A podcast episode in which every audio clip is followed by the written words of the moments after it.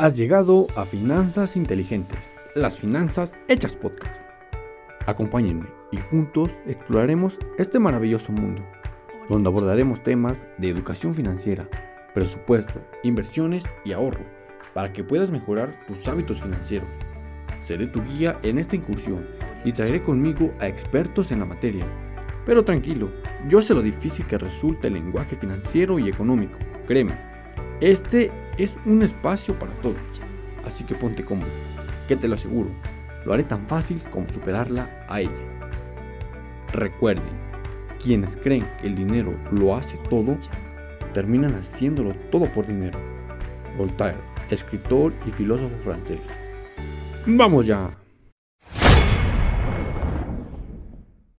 Hola, ¿qué tal? Yo soy Edgar Juárez y le doy la bienvenida al primer capítulo del podcast Finanzas inteligentes. El día de hoy el tema que abordaremos será la educación financiera y se va a relacionar un poco con las finanzas personales, obviamente. Eh, para este primer capítulo tengo eh, la fortuna de contar con la presencia de Juan Manuel Zavala y Pablo Benítez. Hola, ¿qué tal? Muchas gracias por la invitación, mi estimado Edgar. Primeramente quiero agradecerte por la invitación y pues vamos a ver los temas que tratamos en este podcast.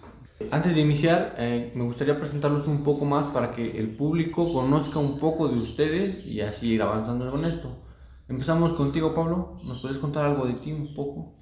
Sí, este, actualmente soy estudiante de la licenciatura en Administración y este, pues hoy les voy a hablar un poquito de, de estos temas que nos competen a todos los jóvenes y espero poder contribuir un poquito con, con los conocimientos que he adquirido a lo largo de estos años. Sí, claro, yo soy Juan Manuel Zavala, actualmente igual curso la licenciatura en Administración en la Universidad Autónoma de La Escala y pues más que nada, repito nuevamente, agradezco la invitación y pues vamos a contribuir un poco con los conocimientos de la sociedad. Lo que me agrada es que en este caso ambos tienen una formación que se relaciona mucho con las finanzas, la cual es administración. Esto nos va a ayudar a hacer un poco más digerible toda la información que vamos a abordar para que pues, no solamente los jóvenes, sino cualquier persona que escuche nuestro podcast entienda un poco de todo esto. ¿Podrían compartirme eh, en cuanto a ustedes respecta qué son las finanzas? Bueno, muy bien.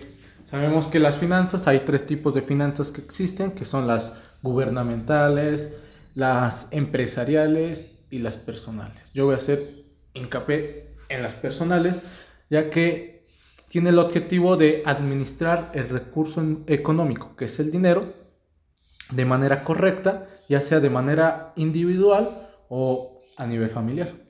Sí, claro, más que nada igual con las finanzas es aquella forma finalmente de saber administrar, saber de optimizar el dinero para que pues finalmente tengamos mejores rendimientos sobre nuestro dinero y un mejor control sobre, sobre el mismo.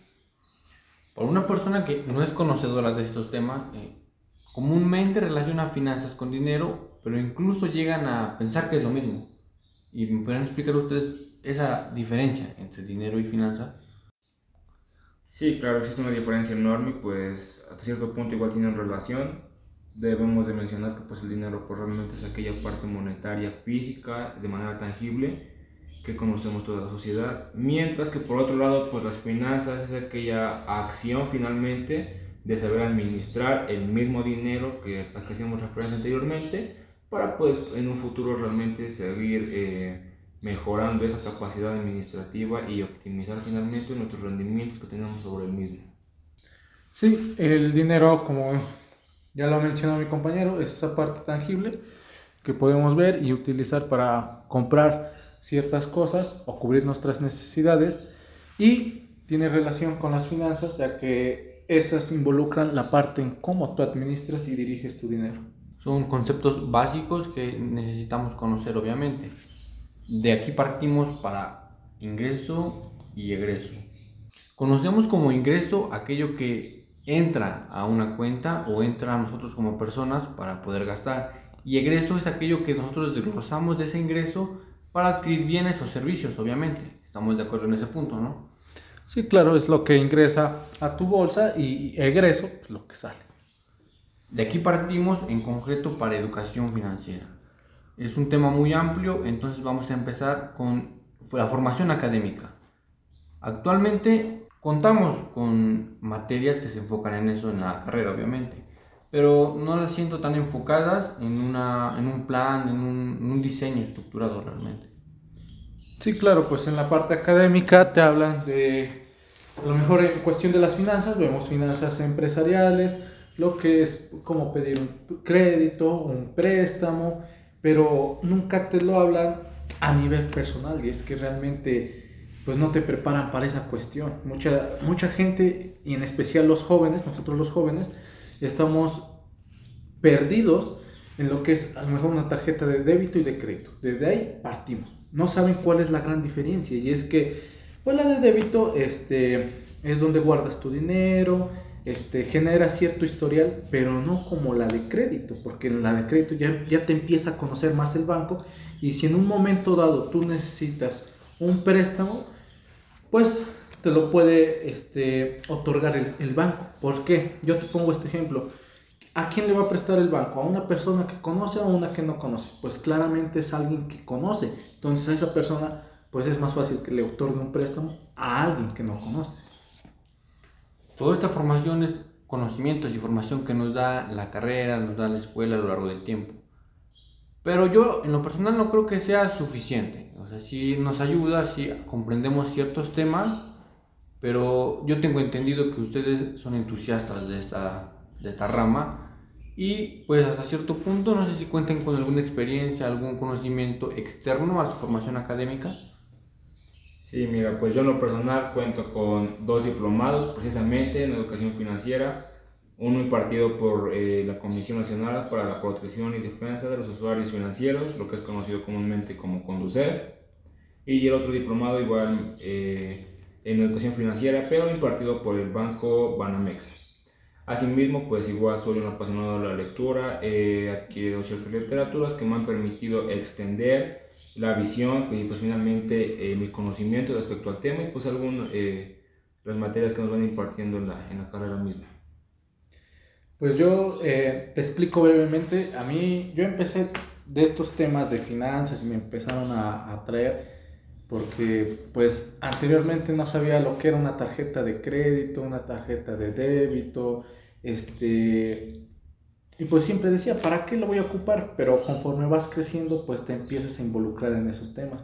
Entonces, por ello es que opté por escoger tema, este, libros que me hablaran de esos temas, como es el libro de Pequeño Cero Capitalista, que es un buen libro para empezar a, a, a introducirte en esta parte de la educación financiera que todos debemos de tener y puede ser para hasta para niños, o sea, aquí nomás sería la cuestión de que tengas el interés por aprender de ese tema. También he leído otros, otros títulos como es Padre Rico, Padre Pobre, que es un buen libro, pero pues es un poco más extenso. Eh, el Código del Dinero y muchos más. Así como también he adquirido mi formación en estos temas a través de conferencias que he asistido. Y no solamente en la escuela, porque pues en la escuela te enseñan sí, ciertas cosas que te ayudan, pero no del todo. Y mucha teoría, ¿no? En la escuela. Claro, mucha teoría que realmente pues no es lo mismo cuando ya pasas a la práctica, ¿no? Vas a un banco y tú pides un préstamo, pero aquella persona que trabaja para el banco pues realmente tiene la necesidad o la obligación de ayudar primero al banco. O sea, de hacerle ganar dinero al banco y después a ti como persona. Entonces tú piensas que te están ayudando a ti, pero no es cierto, sino que primero va a ayudar a donde trabaja, que es la institución financiera, y después a ti como persona. Y si no sabes, pues te metes en un lío que después ya no puedes salir. Y una vez firmando, pues ya no hay vuelta de hoja. Sí, fíjate que respecto a lo que comentas, pues igual tienes razón. Eh, en días pasados, pues me pasó una situación eh, de, ese, de esa índole fíjate que pues yo acudía a la institución bancaria y en base a que, y derivado pues finalmente de que no contaba con la información necesaria respecto a la educación financiera, fue que pues finalmente, pues sí puedo decir que terminé engañado y hasta cierto punto, como tú dices, pues finalmente el banco lo que quiere es vender, el personal primero es ayudar al banco y pues posterior pues a ti. Pero pues repito nuevamente, creo que igual mi conocimiento surge de la necesidad y la precariedad de, de, este, de estos temas y pues finalmente para contextualizar los conocimientos día a día. Eso es muy bueno porque finalmente tenemos la ideología que las finanzas es una rama que está muchas veces fuera del alcance de todos y que solamente es para estudiosos de ese tema, ¿no? Pero realmente, si nos damos cuenta, es algo que vemos a diario y nos compete a todos. Es un beneficio que todos obtenemos si nos involucramos en esto.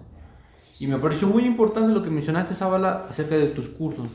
Porque no sé si tengas conocimiento, bueno, si nos puede hacer conocimiento, si estos tienen algún costo, qué tan complejos son, qué tan robustos y qué tanto te aportan.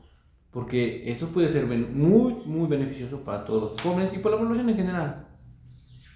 Sí, pues fíjate que pues así como existen cursos de educación financiera eh, con costos, con costos muy elevados por cierto, pues fíjate que los cursos a los que yo accedí pues fueron meramente gratuitos, impartidos nuevamente, repito, por la Conducef. Ustedes pueden entrar a la página oficial de la Conducef y poder acceder a este tipo de, diplomados. Asimismo, pues igual se abren convocatorias en el mes, si no me equivoco, es en el mes de febrero para, el curso diplomado, perdón, impartido por Banamex. Repito nuevamente, estos, estos diplomados no tienen ningún costo y pues toda la sociedad puede ingresar a ellos sin ningún problema. Solamente estar pendiente de los requisitos y cuáles son las características que piden para poder acceder a este tipo de diplomados. Y pues aquí igual el punto es que como persona pues te intereses de esos temas, ¿no? Que realmente debería ser algo que nos compete a todos porque pues muchos no tenemos esa este, educación financiera que deberíamos tener y que aparte pues se debería de enseñar en las escuelas. Entonces algo que no, no aprendemos así nomás porque sí y que a raíz de que no hay una materia que nos enseñe eso en la escuela, pues tenemos que buscar por nosotros medios, por nuestros propios medios, esa información, si es que queremos mejorar en esa parte, si no, pues simplemente no te interesa. Sí, claro, como tú lo mencionas, pues primero debemos tener de manera muy subjetiva la predisposición para aprender este tipo de temas, este tipo de ramos finalmente de, de la educación financiera, de las finanzas, del dinero finalmente, para que pues posteriormente podamos tener ya realmente las bases y el conocimiento para poder aplicarlos en un contexto diario, en un contexto cotidiano y pues en base a ello como resultado pues obtener mejores rendimientos y mejores frutos sobre nuestro dinero principalmente y pues poder obtener una mejor calidad de vida. Claro, imagínate, ¿cuánta gente dice yo quiero tener más dinero? Yo quiero ser rica. Sí, está bien, pero ¿cómo lo vas a lograr? Hay mucha gente que yo veo por ejemplo, en mis redes sociales que ponen, oye, sí, gracias a Dios voy a darle con todo, algún día voy a ser millonario. Qué padre eso, pero ya pensaste cómo lo vas a hacer. ¿No lo has pensado? O sea, si tienes un trabajo que ganas a la semana 1200 pesos, y está bien, pero ¿cómo es que vas a ser rico con 1200 pesos? Ponte a pensar cuánto te va a tardar, ni, trabaja, ni trabajando toda tu vida vas a lograr obtener una gran riqueza. Así ahorres lo más que puedas, no vas a poder. Entonces es tener la base de cómo lo vas a lograr. Y eso me lleva a, una frase que está muy buena que dice, hay mucha gente que quiere ser rica, pero no quiere cambiar su mentalidad de pobre. Hay mucha gente que quiere tener conocimiento, pero no quiere leer. Entonces dime, ¿cómo lo va a poder lograr? Sí, claro, como tú lo mencionas, pues igual eh, mucha gente tiene estas eh, ideologías de permanecer a ese rango de personas, pero pues realmente como tú lo mencionas, pocas personas conocen este tipo de temas y es en base a esto que nuevamente los invito a adquirir este tipo de cursos, repito nuevamente, son gratuitos. Y este tipo de cursos, fíjate que lo que tú mencionas eh, en el diplomado en el que yo estuve, mencionaban este tipo de, de términos, de ideologías finalmente, que contribuyen a una mejor optimización de tu dinero, a un mejor manejo de tus finanzas, administración finalmente de tus ingresos, para, y para pues finalmente obtener una mejor calidad de vida. Fíjate que igual eh, pues existe un concepto muy, muy claro y muy amplio y pues finalmente de bastante utilidad que es aquella eh, planificación presupuestal, que es aquella que nos permite identificar correctamente cuáles son las necesidades que yo tengo como persona de manera muy personal, de manera muy particular y en base a esto poder eh, implementar, poder plasmar correctamente cuáles son mis ingresos, cuáles son mis egresos y posterior a ello poder determinar cuáles son mis gastos corrientes y pues finalmente poder dictaminar completamente cómo eh, es mi planificación presupuestal. Claro, es como hacer una tipo radiografía financiera, por así llamarla, en donde puedas verlo así rápidamente, lo que ingresas y lo que egresas, a dónde estás destinando tu dinero. ¿Por qué? Porque como mexicanos no tenemos el hábito de hacer esa planificación presupuestal. Solamente sabemos que lo que ganamos y ya de ahí pues ah, hace falta esto, gástate y esto y el otro y no sabemos, no destinamos tanto dinero, por ejemplo, a gastos en general. Voy a dedicar al mejor del 100% de mi sueldo el 60%. y allá el otro 30% a lo mejor ahorrar, ¿no? Y el 10% yo lo destinaría a un fondo de emergencia, en donde ese dinero no lo vas a tocar para nada, sino que lo vas a tener ahí solamente para una emergencia muy grande. Lo cual aquí, imagínate, te podría llevar a que en dado caso que necesites ese dinero, pues tienes ese fondo de emergencia y no recurrir a un préstamo. Porque mucha gente lo que hace hoy en día es de que se queda sin, dinero y ¿qué es lo que hace? Pues irse a drogar y, el problema es que los intereses, las mensualidades te comen y cuando no tienes para un pago, ¿qué es lo que pasa? Ocasiona intereses moratorios entonces ahí te empiezas a hundir más, más, más y en vez de salir de ese apuro de dinero, lo que haces o la salida más fácil que buscamos es pues le, le, pido prestado a un amigo, ya pagaste esa deuda, pero ahora ya le debes a tu amigo y esto se va haciendo como una bola de nieve y no terminas de pagar y no terminas de pagar. Sí, claro, tienes razón, pues como mexicanos no tenemos aquella cultura eh, financiera, no tenemos esa educación financiera finalmente y no nos permite poder eh, accesar a este tipo de instrumentos, a este tipo de instrumentos financieros finalmente, para que pues posterior a ello podamos tener mejores ingresos y mejores optimización de nuestro dinero. Cabe mencionar que pues eh, igual como mexicano y tú lo acabas de mencionar que para poder saldar una deuda con X persona pues entramos a otra deuda esto pues finalmente no tiene ningún sentido porque pues realmente es en base a eso que existe la precariedad educacional y pues finalmente, hablando ahorita en términos financieros, pues eh, concretamente eso nos lleva a tener un mal manejo de nuestro dinero y pues finalmente cada día seguir eh, precarios de, de dinero finalmente. Me ha agradado mucho lo que ha mencionado porque me permite conocer que son unos conocedores muy amplios de los temas que nos han contado. Me agrada todo esto y me agrada en cómo se está dirigiendo todo esto. Finalmente pienso que son conceptos que los han simplificado lo más posible para hacerlos entendibles a, nuestro público. Claro. Entonces, eso nos lleva a una segunda parte que la considero que son esos medios que podemos emplear para diversificar y aplicar nuestra educación financiera. Por hablarles de medios, bueno, a mi parecer yo puedo introducirlos, eh, mencionar algunos como son los medios de inversión, que pueden servir para diversificar este ingreso que tenemos, y en dado caso los medios de financiación, que en un momento dado Pablo nos habló de eso en cuanto a préstamos, pero siento que podríamos aterrizarlo un poco más. Empezamos, me gustaría empezar obviamente con los eh, medios de inversión. Conocen algunos, han aplicado algunos, experiencias incluso de ellas, porque el mundo de las finanzas es un monstruo que si te descuidas puede devorarte. Entonces hay que estar preparado.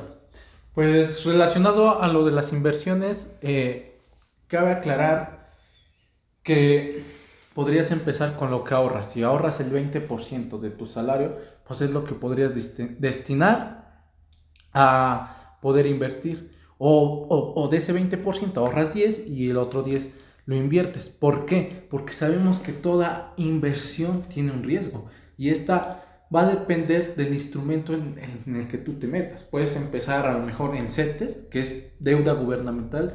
En pocas palabras, le prestas dinero al gobierno y el gobierno te va a dar un rendimiento por eso.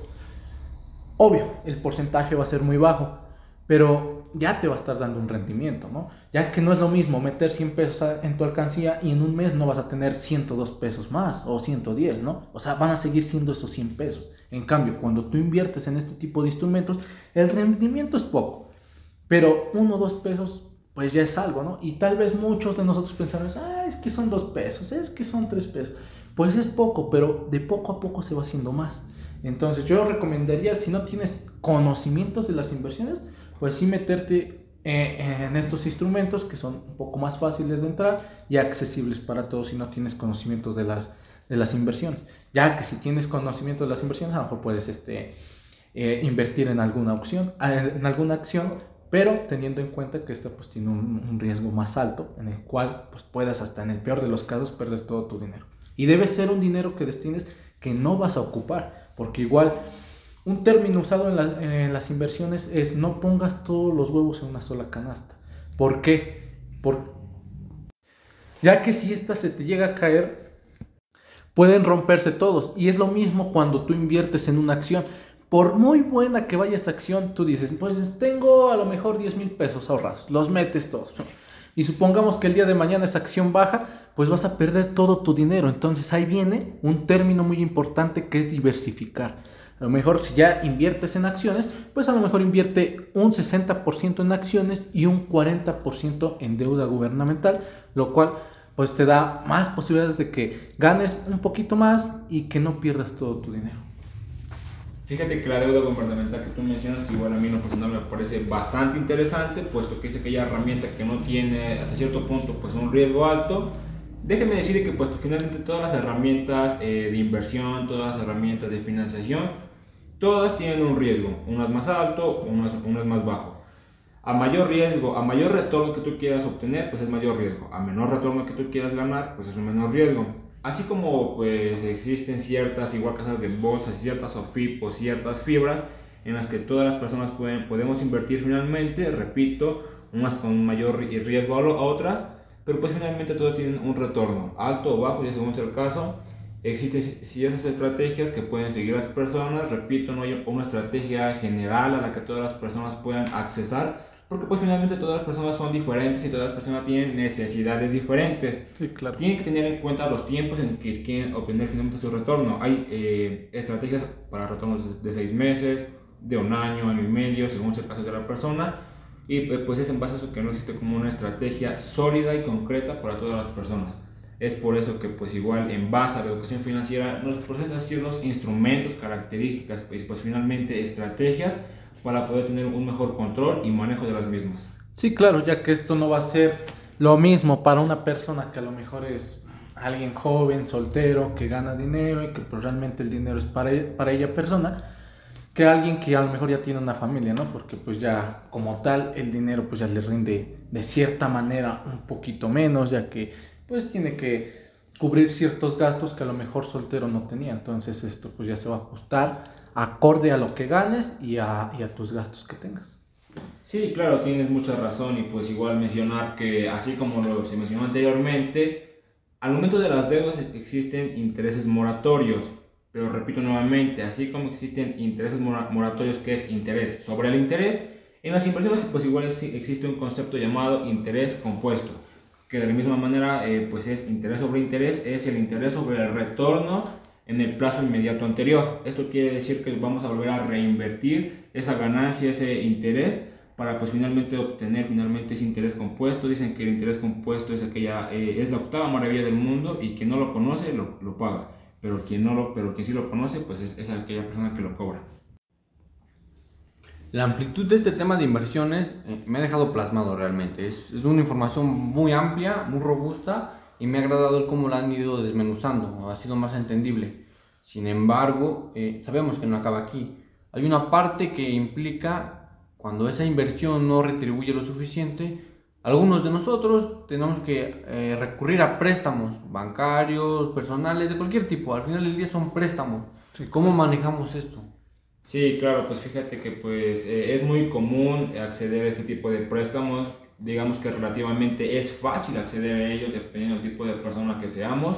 Déjame decirte que pues a nivel personal es muchísimo más fácil eh, acceder a un crédito en tiendas departamentales porque pues realmente no es lo mismo un, eh, un préstamo para un tipo de financiación en algún negocio o para que vayas y te compres una moto en Electra, en Copper, porque pues finalmente a ellos les conviene.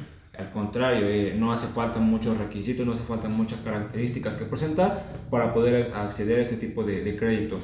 Sin en cambio, cuando hablamos de un crédito para personal, para una, ya sea para un, eh, proyecto, para un, un, emprendimiento que tengamos como personas, pues es un poquito más difícil, pero pues no imposible. Existen ciertos requisitos, características que nos permiten pues finalmente obtener ese, ese crédito y pues finalmente no hay que verlo como crédito eh, de deuda, hay que verlo como un crédito de apalancamiento porque pues realmente esto sería como, es como una catapulta que nos va a permitir acceder a otro tipo de contextos y pues finalmente de créditos más altos y pues poco a poco ir creciendo nuestro historial crediticio para pues finalmente ser una mejor competencia. Sí, claro. Yo coincido mucho contigo porque ¿qué es lo que hacen las tiendas departamentales? Darte un crédito para que saques a lo mejor un celular nuevo, una moto y son bien fáciles sacar ese tipo de cosas. No necesitas muchos requisitos y está bien siempre y cuando te haga falta y tal vez este, no tengas el dinero necesario pero no siempre es del todo bueno. Yo sí recomiendo que si van a pedir un préstamo sea mejor un préstamo, pero que les va a ayudar para algo, por ejemplo, en cuestión de dinero. Si van a pedir un préstamo, mejor sea para emprender un negocio, para hacer algo más y sacarle provecho a ese dinero y no solamente sea como para írtelo a gastar, porque pues ahí entraría un término de que si no tienes no tienes para comprarte eso, ¿para qué vas y te gastas dinero que no tienes? O sea, es ilógico, quedas endeudado y después se hace más difícil pagar por algo que ya adquiriste. Por ejemplo, un celular, a lo mejor tienes un celular que está bueno y todo, pero tú dices, pues ya salió el de nueva generación, ah, pues voy y me endrogo. Está bien en, la parte momentánea, pero pues después vas a decir, ¿para qué adquirí ese celular si realmente tenía uno que funcionaba bien? Entonces ya es realmente pensar dos veces antes de adquirir esas cosas que a lo mejor no son tan necesarias y que no las necesitamos. Lo que mencionaron me parece bastante importante. Eh, nos mencionaron incluso beneficios de los préstamos a largo plazo, que es generar un historial de crédito. Pero hay algo que nos asusta mucho a los que no somos expertos en este tema. Y es que cuando no pagamos, eh, generalmente nos meten a un llamado y famoso buro de crédito. ¿Nos pueden explicar qué, en qué consiste esto? ¿De qué se trata? Porque realmente asusta cuando no sabemos de esto. Sí, claro, eso es un término pues que, como tú lo mencionas, asusta mucho a todas las personas que no conocen pues este tipo de, de temas y es normal porque pues finalmente no todos tenemos esa, eh, digamos, de formación y es válido, repito nuevamente. Cuando escuchamos hablar del buro de crédito, pues realmente hacemos como alusión, hacemos referencia a algo negativo, es decir, si no pago soy un buro de crédito, no voy a decir que no sea así, porque pues finalmente si no pagas a esa persona, pues va a estar en buro de crédito pero dejen decirle que aquellas, hasta las personas que son las más pagadoras están en buró de crédito. Las empresas están en buró de crédito. Desde el momento en el que una persona, una empresa o una organización pide un crédito, automáticamente se va a buró de crédito y no necesariamente porque no haya pagado, sino porque el buró de crédito es más que nada un registro de todas las personas que piden un crédito que, y que pues finalmente se les otorga ese crédito para pues finalmente tener un control sobre esas personas y empresas que, que, accesan a él. Ya en este buro de crédito pues existe la lista negra y la lista verde. La lista negra es donde se encuentran aquellas personas que no, pues, no pagan el crédito y la, y la, otra lista pues es, es, aquellas personas que pues finalmente van a corriente con sus pagos y pues finalmente acreditan el pago de ese crédito. Sí, claro, no nos debería espantar estar en buro de crédito. El problema, y donde viene ahí, es estar en una lista negra. ¿Por qué? Sabemos que esa, la persona que esté ahí va a salir dentro de 5 años si es que no llega a pagar su deuda. Qué bien, ¿no? Pero igual imagínate que en esos cinco años a ti se te presenta una emergencia y necesitas un préstamo de ya y nadie te lo hace y vas a la institución, oye, necesito dinero. Sí, qué padre, pero pues estás en lista negra, lo siento, no te puedo prestar. Entonces es la gran desventaja que tienes al estar en lista negra y que te digo, posteriormente pasen los cinco años, pues vas a salir y te van a borrar de esa lista y va a ser, como dicen, borrón y cuenta nueva. Vaya, el tema de finanzas es realmente muy extenso, como lo hemos podido comprobar a lo largo de esta conversación. Sin embargo, me gusta lo digerible que está resultando. Es así que me gustaría hacer una pequeña recopilación de lo que hemos conversado. Si bien en la actualidad el tema de finanzas de cierto modo nos genera estrés, tanto entenderlas como incluso llevarlas a cabo. Sin embargo, es necesario involucrarse en el tema, y es a través de la educación financiera un gran punto de partida. Hoy hemos hablado un poco sobre los conceptos básicos que nos van a ayudar a entender las finanzas y conocer algunas de las problemáticas más comunes que surgen en la vida diaria, como lo es una mala administración del dinero que ingresas. Yo les regalo esta frase, no gastes más de lo que ingresas. Es una pequeña frase que nos ayudará a reflexionar un poco sobre lo que estamos haciendo actualmente. Sin embargo, igual sé que hay mucho más por saber. Así que audiencia, los invito a la segunda parte de este tema de educación financiera.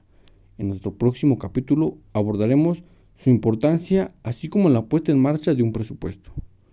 No tengo más que agradecer a nuestros invitados que nos han regalado un poco de su conocimiento. Recuerden audiencia, estar pendientes de nuestra próxima entrega de su podcast, Finanzas Inteligentes. Hasta la próxima.